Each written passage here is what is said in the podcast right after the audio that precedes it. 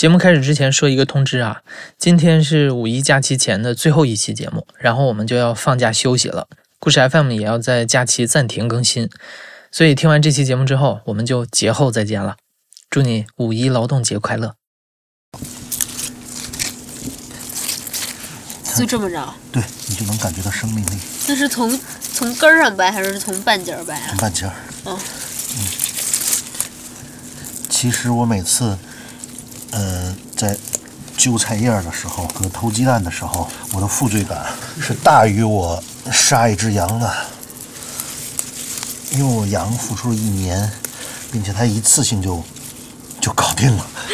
但是这些植物不停的长，被我不停的摘，好不容易才长出叶子，咔哧被我摘了，并且它那种清脆的声音，我我觉得够了，不用摘这么多，看着怪心疼的，哎，没事，嘎嘣儿嘎嘣儿的。他就那你你你是听到那个声音了吧？嗯嗯，你看，这这也就是有城市生活的不一样。嗯就是我发现，就是说，实际上在刚开始这一两年的时候，我们家人都不太适应，就是做饭之前先到后面大棚里面，或者到菜地里面去去找一些菜。嗯就是实际上大家好像习惯于到冰箱里去找菜，哦，就是对于城市生活的人，是对，那就是总觉得哎，冰箱里有点什么。但是我我实际上后来我就把冰箱停掉，也我就到地里采采最最新鲜的。还好这两年就是大家基本就知道，哎，早上来干活的时候，那顺便带点菜，就包括这种生活方式的改变，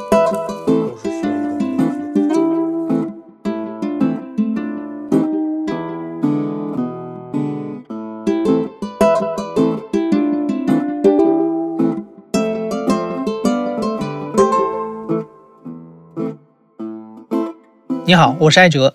你刚才听到的那段对话来自于故事 FM 的制作人刘豆和农民老乐，而背景里头你听到那些微小而清脆的嘎嘣声，来自于几颗撕心裂肺的菠菜。这段对话录制于一个月之前，当时他们正在老乐的蔬菜暖棚里面。我是陈磊，嗯、大家觉得我这人比较开心，叫我老乐。后来我就，呃，有个微信的名字叫农民老乐，呃，四十九岁了，我在北京。老乐住在北京郊区的房山，在现在的疫情形势下，他可能是上海和北京市民最羡慕的那种人，因为咱们这些都市人得靠超市囤货来获得生活保障和安全感，但人家老乐是过着一种完全自给自足的田园生活，所以也拥有当下难能可贵的果蔬和肉蛋奶自由。我在北京的房山租了二十亩的林地，呃，因为每我们国家每个土地都有它的这个土地的使用性质，那我租的这个土地的使用性质是林呃林地，那这个林地上面有一些管理用地，有一些房间，那这样就可以变成我一个生活的地方。林地嘛，肯定还是种树嘛。房山这边呢，柿子比较多，我还有一些呃桃树、杏、李子、梨、海棠、苹果、枣，呃核桃啊这些呃这些果树，呃，同时我还饲养了一些小动物，呃，有鸡有鹅，呃，我还养了一些羊，大概现在一共有十二只。然后我还有鱼池，呃，里面有一些，呃，有一些鱼，但是鱼不是我的主要食物。那可能我动物性食物可能获得的主要是一些鸡蛋，呃，鸡，呃，羊这样。嗯、其实最近这段时间在呃农村属于青黄不接，你因为清明前后栽花种豆嘛，呃，然后我冬天在蔬城呃在蔬菜大棚里种的那些呃耐寒的作物，基本已经被我吃的差不多了。大棚里现在有一些菠菜、韭菜和已经开花了的油菜。呃，需要强调一下的就是，像我们这种呃在农村做自给自足生活的这种种植方式，是和农业的经济种植的种植方式完全不一样的。呃，你会发现我们在市场上买到的呃很多菜都是带根儿的、整颗的。那么在我们的呃实际农村生活当中，不把它当做商品去交换的时候，我们很多东西是直接呃揪叶子就可以了。就像菠菜，它通常下面会有个新的芽点，呃，你把这个叶子摘了之后，它那个芽点就冒出一个呃一个侧枝，这个侧枝又长出很多的叶子，那我们叫做呃子代、孙代。但是我们通常在市场看到的菠菜只有一根，就它只有呃一颗，就是一个一个主干。那实际上我呃我在大棚有一颗茄子已经吃了一年多了，它就不停的长，呃，不停的开花，它的根系非常好了，就已经。另外，实际上，嗯，这个季节清明前地里的野菜开始冒出来，越冬的苦埋菜、越冬的荠荠菜就非常好了，地里的野菜就吃不够了。然后呢，呃，接下来，呃，有榆钱儿，啊，榆树上的榆钱儿就可以吃了。然后，呃，这两天刚把香椿吃完，过两天我可以吃槐花了。老乐最开始叫农夫老乐，后来他觉得“农夫”这个词儿还是太洋气了，就干脆改叫农民老乐。老乐看起来确实是像一个真正的农民，风、太阳、土壤和劳作在他的脸上和手上留下了痕迹。他每天日出而作，日落而息。他的生态农场也没有做太多商业化的尝试，他只是跟家人一起生活在那儿。老乐是2003年从西安来到北京的，他做过媒体，也做过电子商务。他的最后一份工作是在快书包负责有机食材的项目。快书包这个名字啊，故事 FM 的老听众可能觉得有点耳熟。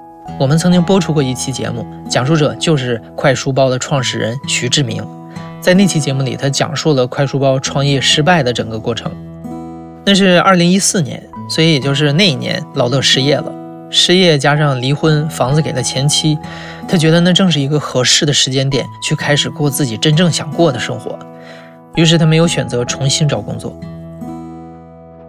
在城市生活里面的人，如果忽然选择这样的生活，通常还是会遇到什么问题了？那我刚才说过，离婚可能对于我来讲就是这个问题的一个节点。那个房子给前妻了，孩子也在前妻那儿。那我觉得我就有机缘去过自己的生活。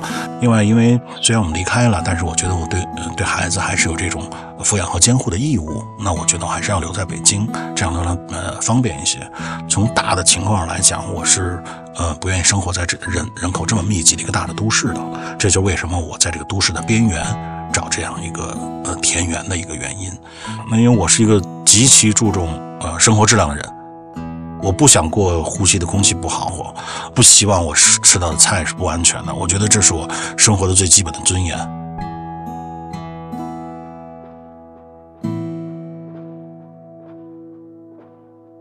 那几年，老乐一直在做有机农业相关的工作，所以常常有机会跟土地打交道，也因此就非常向往自给自足的农村生活。于是跟父母商量一圈之后啊，他用手上的积蓄在北京郊区租了一块地。搞了这个农场，这件事儿听起来很奢侈，但是对工薪阶层来说也并非没有可复制性。老乐的经历并不是那种媒体上噱头十足的什么企业高管退隐田园的故事，他没有年薪百万，也算不上是财务自由。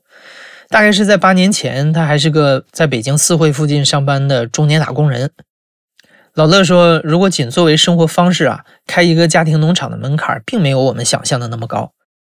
不过他肯定还是有门槛的，比如老乐筹备农场的时候已经四十多岁了，他有一些人脉和经验，手上有一百多万的存款。比如老乐的动手能力极强，会自己修水泵，自己排查短路的电线。再比如他有足够的勇气选择慢下来，而不是再去赚更多的钱。我来之前，这个地方是已经存在的，和你现在看到的形态是一样的。这以前是一个。呃，类似像农家乐一样的地方，那后来我我就用了不到五啊五十万吧，嗯，但是我这呃我这些年是有不断的投入做一些修缮，呃，硬件的投资有几十万，然后其中有很大的也是人工钱。那么我现在什么都会干了，基本嗯嗯，基本屋檐上那些活我都靠自己都可以干，所以说人工费用省下了很多。目前我我租赁的土地的价格，这块土地的价格是每亩每年一千五百块钱。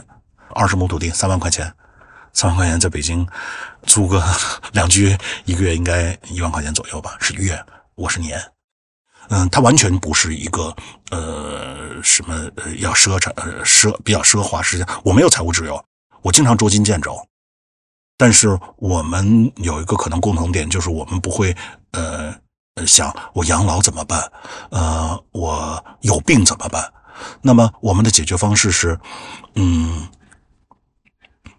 我现在就养老了，对吧？那我现在就过着属于我自己作为一个生物的人的真正应该拥有的生活。那这种生活到底是什么样的呢？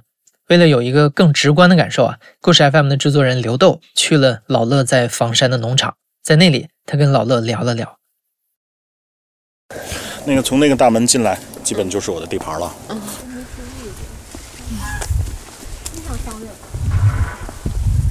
那这这鸡，您说这个，嗯，这春天损失了几只？不是从春天，呃从去年几月份？我现在基本防住黄鼠狼了。嗯、通常农村的做法是用鹅来防黄鼠狼，但是不知道我这个鹅怎么了，它呃黄鼠狼不怕它。然后呃，前年大前年的腊月二十三，嗯呃，黄大仙在腊月二十三的晚上来吃了我七只鸡。几只黄鼠狼啊？我不知道，应该应该一两只吧，我有我有录像为证啊。它特别暴力，黄鼠狼极其极其暴力啊，用用头顶我顶顶那个是怎么样？后来我你可以看到，我就做了一些防护，在六十公分以下的地方有更密的网来防止它。现在我黄鼠狼基本基本防住了。老乐在这个农场里住了大概有八年的时间，他大部分的时候呢是跟他的父母一起住在这儿。他的现任妻子平时的工作日是在北京城里上班，然后每个周末会回到农场。为了缩减开支，他现在几乎事事都是亲力亲为的，风吹日晒，然后放羊种地。嗯，这种概括性的话听起来是挺轻巧的，但是对于一个城里人来说，农村生活充满了琐碎和挑战。当你从都市生活中出走，虽然能逃离了原来快节奏的工作，但其实要面临的是一个更庞大、更复杂的系统。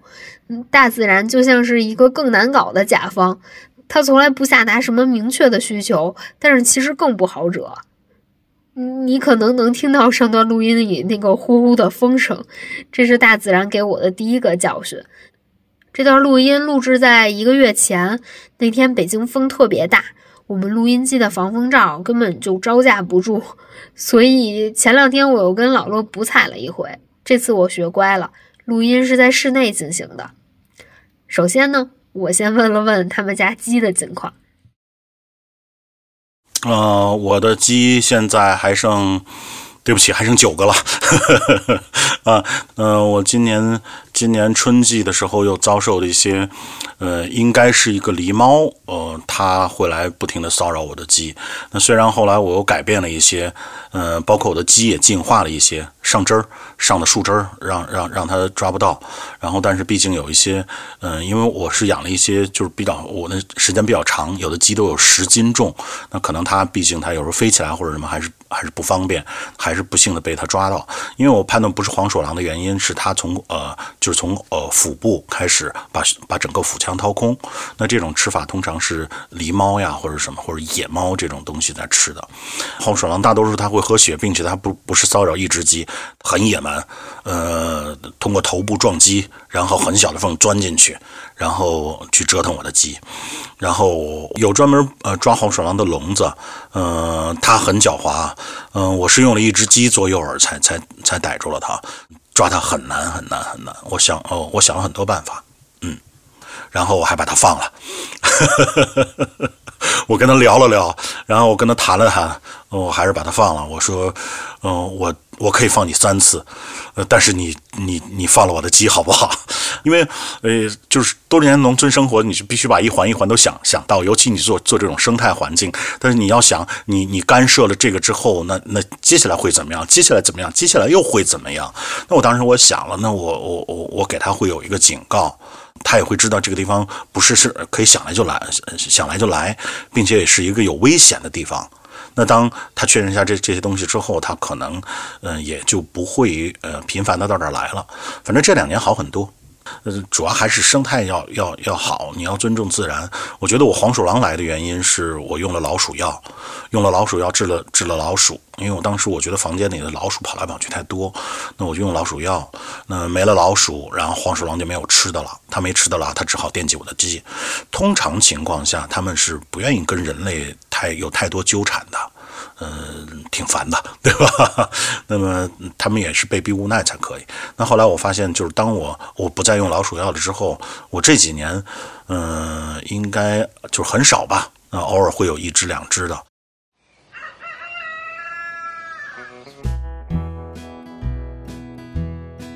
鸡是老罗最早购入的一批小动物，他对这些勤勤恳恳的禽类有着非常深厚的情感。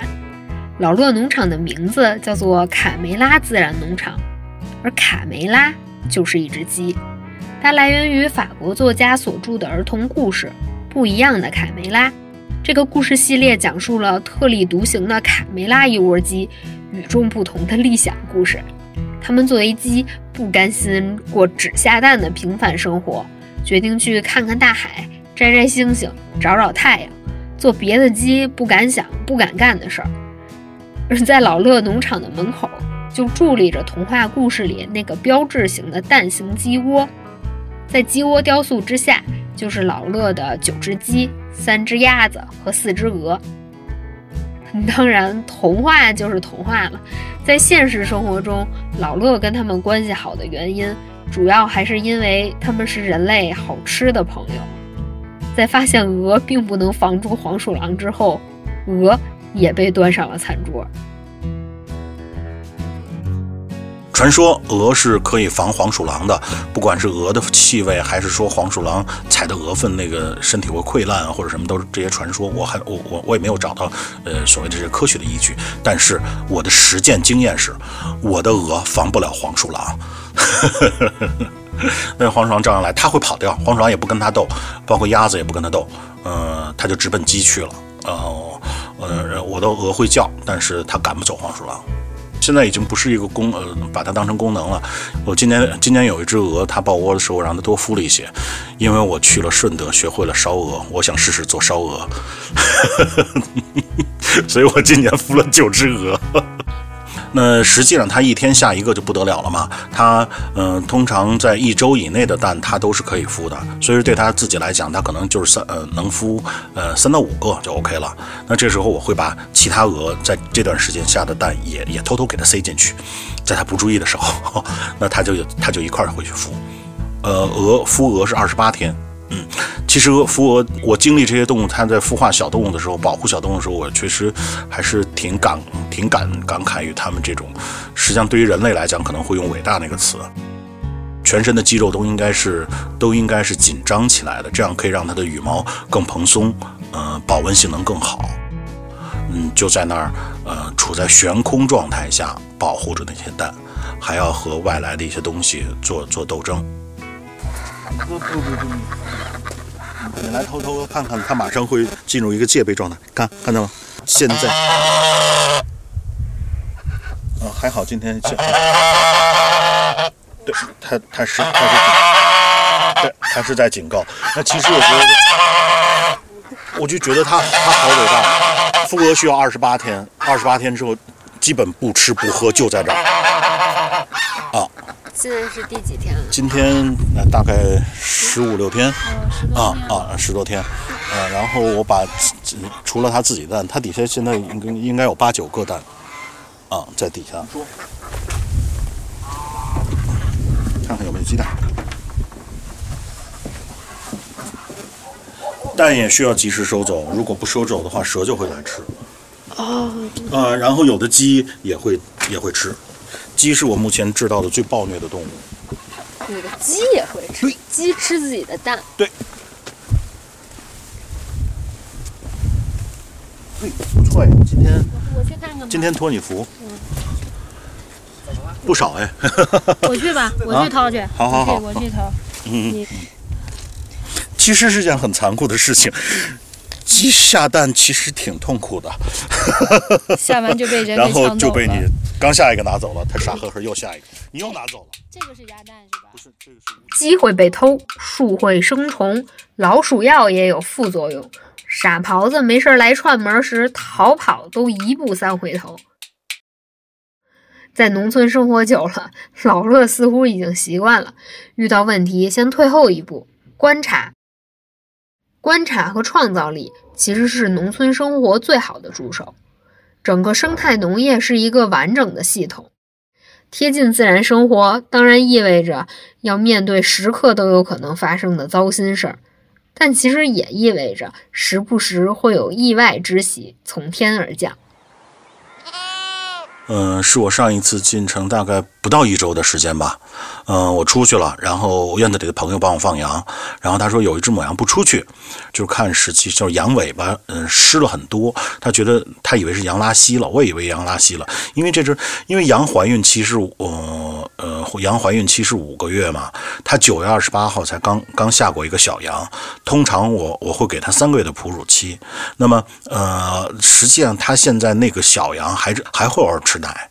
那所以说我我因为我也不不不期望就是做要做到什么两年三胎呀、或者更多这种情况，就让就让它自然自然受孕，老天给我就是我的，老天不给就是没有了。对吧？那但是没想到，以前就是羊的怀孕至少能看到它腹部始终是大的嘛。我觉得这个羊它体型没有太多的变化，结果没过俩钟头，嘣儿生出来一个，这确实给我一个惊喜。还是比较开心的，并且这个过程当中人也很方便，下出来之后自己舔胎衣。那个妈妈因为生了很多了，她照顾小羊也很有经验。对于我们这种在城市居住的人来说，田园生活一般也就是种种菜、养养鸡就到头了。那养羊呢，属于是一种比较高阶的操作。一是因为小羊买起来比较贵，二是养羊需要更多的精力和土地面积。老乐最开始去山东买羊的时候就上过当，因为小羊呢八百一只，总共两千一只，他一口气买了二十只羊。然后运回来以后才发现，有一些羊是得过病的，它们的耳朵被剪了。然后更离谱的是，商家竟然把一只没长角的公羊杀了，当成母羊卖给他。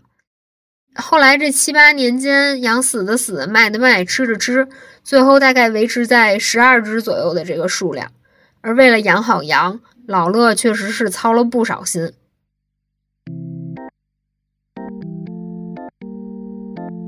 因为我现在十来只羊在我这二十亩地里头，呃，尤其现在草已经长得非常好了，已经非常可以满足它们了。基所以说它们基本有自己相对比较固定的线路。另外，我也会刻意的控制每天吃一片草坪。那今天基本在这片吃，明天到下一片啊，这样我把我的农场分成了七个区域，然后每周每周轮回一次。过两天，嗯，有些树叶长出来的，呃，一些树，呃，树叶也可以给它吃了。但是因为我有果树嘛，你就需要看着它，别去它站起来的，它的高度是挺高的，它站起来，并且它会站起来之后用头把树枝压下来，然后呃压低了之后，所有的羊一呃一拥而上，把这一枝的草呃树叶都吃得很干净。我基本要防止这样的事情发生。我最初觉得它把低一点的吃掉就吃掉了，我觉得是个自然选择。后来我发现它能站起来了，这就离谱了。我我本来想你把下面的吃掉，我还可以，只要我伸手能够着的果实是我的就可以了。但是它要这样的话，它等它站起来，我伸手能够的果实就已经受到危险了。所以说还是要看好它，注意看一下它。那当它靠近树的时候，不低头吃的时候，你还是要提醒它说：“嘿，不可以，那是我的。”我会固定的发出一个声音，然后呃用手明确的指指一个方向，例如就就就就这种完全不存在的这种这种语言。那我我我会我想它会不会通过一种声音的训练？那我觉得语言可能慢慢就是这么形成的。动物之间肯定也是一样。但是，嗯，我这两天在想的一个问题就是，我发现，因为我不是有刚刚嗯刚生下来的小羊嘛，我发现它可以很很很准确的找什么草能吃，什么草不能吃。因为我院子里，我我我查的院子里很多很多草是有毒的，它那羊就不吃。那羊是不吃，不是羊羊可以不中毒，而是羊确实不吃。那我在想，这个这个生下来几天的羊怎么得到这个信息？那我一直在想，因为羊没有呃呃很丰富的语言，就是咩咩咩咩咩咩咩咩，那就就始终是这样。然后甚至有些低音，嗯嗯，有这样的低音，它没有说是像人类这么丰富的语言，对吧？那么在这种情况下，它怎么把信息在它出生下来几天之后就告诉羊的？可以，我这两天怀疑是在呃是通过气味来判断。我觉得可能通过就是其他每个羊吃完之后，它可能会留下一种气味，小羊就跟着这个气味去吃。它是第一个生的是吧？不，腻歪第一个生的。哦，聂卫迪，哎，他生，啊，他是生的是冰墩墩儿是吗？啊，你看，就是说，呃，它这个小呃这个小就是那个腻歪的小朋友。它再过一段时间就可以上市了。按照现在的市场行情，呃，并且它现在上市有可能性价比最好的，因为你饲养时间，呃，饲时间也是成本嘛。那呃，上市卖它肯定会便宜的。但是你想，我接下来要杀掉的那那只羊，就远一点小犄角的那只羊，如果按计划的话，可能会是它。它今年已经，呃，快两年了。当着他面儿跟他说下一个是他，嗯他知道。他知道，他怎么他是怎么跟呃他说，他说我看他的眼神，他就会明明白我。嗯呃呃，很多人问我自己养的羊喜，就是舍得吃吗？那个我付出了一年的辛劳，我为了放它们摔了多少跤，我腿我腿了受过多少伤，我流过多少汗，我吃只呃我吃一只这只羊是上天给我的恩赐。你自己宰它，嗯、我现在学会自己宰了。那下得去手吗？呃，环切，没有那个你会有幸福感啊。我付出了一年的辛苦，给他们背草料去放他们，我那么辛苦，到年底我犒赏自己吃只羊，有什么过分的，对吧？听到这儿，你还记得我们一直在讲的自然法则吗？老乐告诉我，在吃羊这件事情上，也有着自然界的道理。嗯，我上一只吃掉的羊，实际上我觉得就是它咎由自取，它，呃，它慢慢变得强壮了之后，它就可以从羊圈里跳出来了。呃，因为它它的力量足够大，它的肌肉足够健壮，那我相信它一定很香。然后我也就没管它，它跳出来就跳出来，因为它跳出来之后，它就可以吃到更多的食物，它就长得更壮，然后它它就它就更可以容易的跳出来了。所以说，呃，当它足够壮的时候，我就吃掉它了。其实这个事情还是蛮哲理的吧，对吧？这一个自然法则，就是你他看到他觉得，嗯、你觉得你自己可能能从围墙里跳出来偷吃了很多东西，那实际上更多的对你来讲危险的事情就藏在后面，对吧？啊，你吃的更肥了，那那那我就吃掉它了，对吧？他一定，其他人人一定想让你跳墙出去，你看看，甚至有小羊有羊妈妈在教育孩子，这就是跳墙出去的好处。你别以为跳墙出去有草吃，有更多的草吃，命都丢了吧。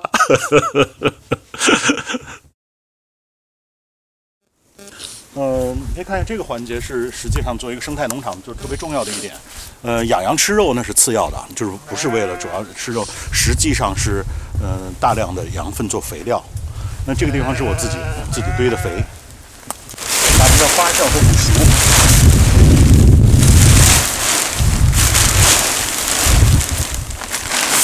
这个都是他们 对，这是羊羊粪。嗯，对对对，你看，你看这个地方，你看，你看，这很好的肥料，嗯嗯，一点问题都没有。对吧？这这这个地方就是已经腐熟的特别好的，这个还不是特别好，因为我只是自然发酵。如果你里头再加点什么 EM 菌啊什么，呃它这是个微生物世界，就是它让呃这里面营养物质，呃，就是变得在土壤里头，呃，可以在土壤里头被植植物更更方便的吸收，啊。另外，嗯，腐熟它是实际上理论需要六七十度的温度，啊，它里面温度是很高的，那这个温度也可以把一些草籽儿和一些细菌杀掉。你可以试试踩踩这儿的土壤，嗯，这是，呃，让我就是比较感动的一点。前两天好像我看到，呃，北京的有机农夫市集的公号里还说到关于关于土壤的事情。他说那个叫什么海绵，实际上是你会发现，我们之所以叫它母亲，是真的它它特别温柔，特别温暖。你你踩上的就是是是是很柔软的，能感觉到有活力。那尤其像我有一种对比，就包括选择这种这种生活方式，还有原因。我去过罗布泊，呃，我我踩到过那种盐碱地，在没有生命的地方的盐碱地，我知道踩那个盐碱地什么感觉。然后当有那个对比之后，你就能能感觉到这些土壤的生命。然后，那我觉得我们现在应该，嗯，去尊重这这个土壤，因为我们说地球母亲养育了我们，我们不能给母亲吃药去挤奶，那、这是不对的。那我们，呃，还是要要有最基本对它的尊重。有可能我一个人力量不够，但是我保护着二十亩地，保护了八年。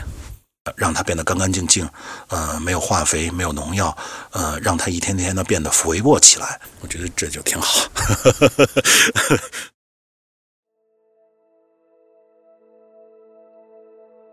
那天站在老乐农场的菜地里，刚翻过的土壤蓬松又柔软，那个是我在路边的树坑跟小区的花坛里都没有感受过的土地的生命力。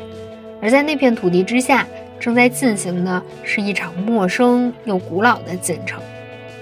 一个月之后，有一天，老乐给我发来微信，他说就在那片我站过的地方，有一株小小的毛豆正在破土萌发。我想，这片土地也是因为有了无限的可能而显得更加生动。它均衡、复杂、多元，相互尊重，生机勃勃，也来源于生命的无常。在这个小小的农场里，每天都有新的事儿发生，有好的，也有坏的。但是老乐也没多想，因为对他而言，这就是一种他自得其乐的生活方式。今天这期节目本身到这儿就应该结束了，但是出于私心呢，我还想放进来一段可爱的小彩蛋，希望你听了之后也能会心一笑，晚上睡个好觉。祝你今夜的梦里也有小狗。嗯，我不知道非常幸运还是非常不幸运的。呃，一周前有一只狗居然跟着我从外面又跑到我们家，天天在这混日子。嗯，它好奇怪，来的时候带身上带着人类的洗发水的味道，毛也非常干净。嗯，我在遇到它的时候，我看到它像一只流浪狗，我只是停下来摇了车窗问一下，我说是你是不是找不着家了？要不要我帮你？然后它就看了我一眼，我们就对视了一下。我开车走的时候呢，我发现它追我。那我就把速度慢了一点。那么，呃，我后来发现这只狗，它主人肯定是是是开车把它丢的，呃，因为它上车很熟练，它一上车就上座椅坐到那儿，然后示意你把窗户给它摇下来，然后它看着车外窗外的风景，它就是它就是这样的一个城市的狗，可能就是因为我慢了下来，那么它它追我，它能追上我，那它就一直跟着我，跟着，可能会不会因为这个动作，使得他会对我有一种信任？他觉得就在所有人当中，只有我慢下来，呃，我等着他，那他可能他就会值得去相信我。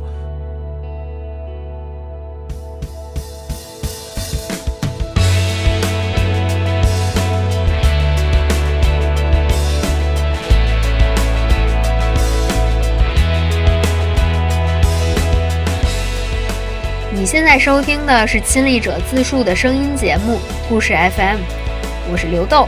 本期节目由我制作，声音设计桑泉。感谢你的收听，咱们下期再见。